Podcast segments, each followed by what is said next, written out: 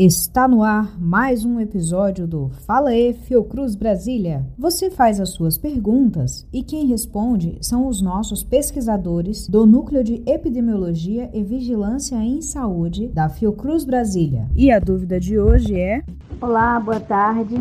Me chamo Solange Almeida, eh, tenho 40 anos e sou moradora da RA 25, a famosa estrutural. Gostaria de saber se a pandemia acabou. Não, a pandemia ainda não acabou.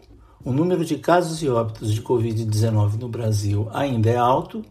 Quem declara o início e o fim de uma pandemia é a Organização Mundial da Saúde, a OMS.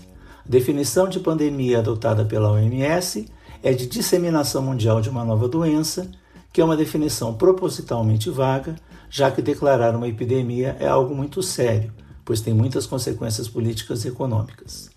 Da mesma forma, também é enorme a responsabilidade de se declarar que a pandemia acabou.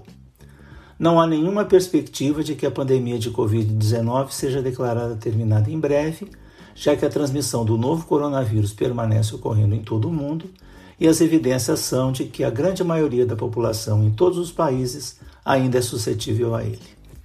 Você tem dúvidas sobre a Covid-19, formas de prevenção, vacinas e outras questões? Manda sua dúvida para gente. Nossos especialistas e pesquisadores vão respondê-las. Então, anota aí o nosso número: 61 7403 3836. Repetindo: 61 7403 3836.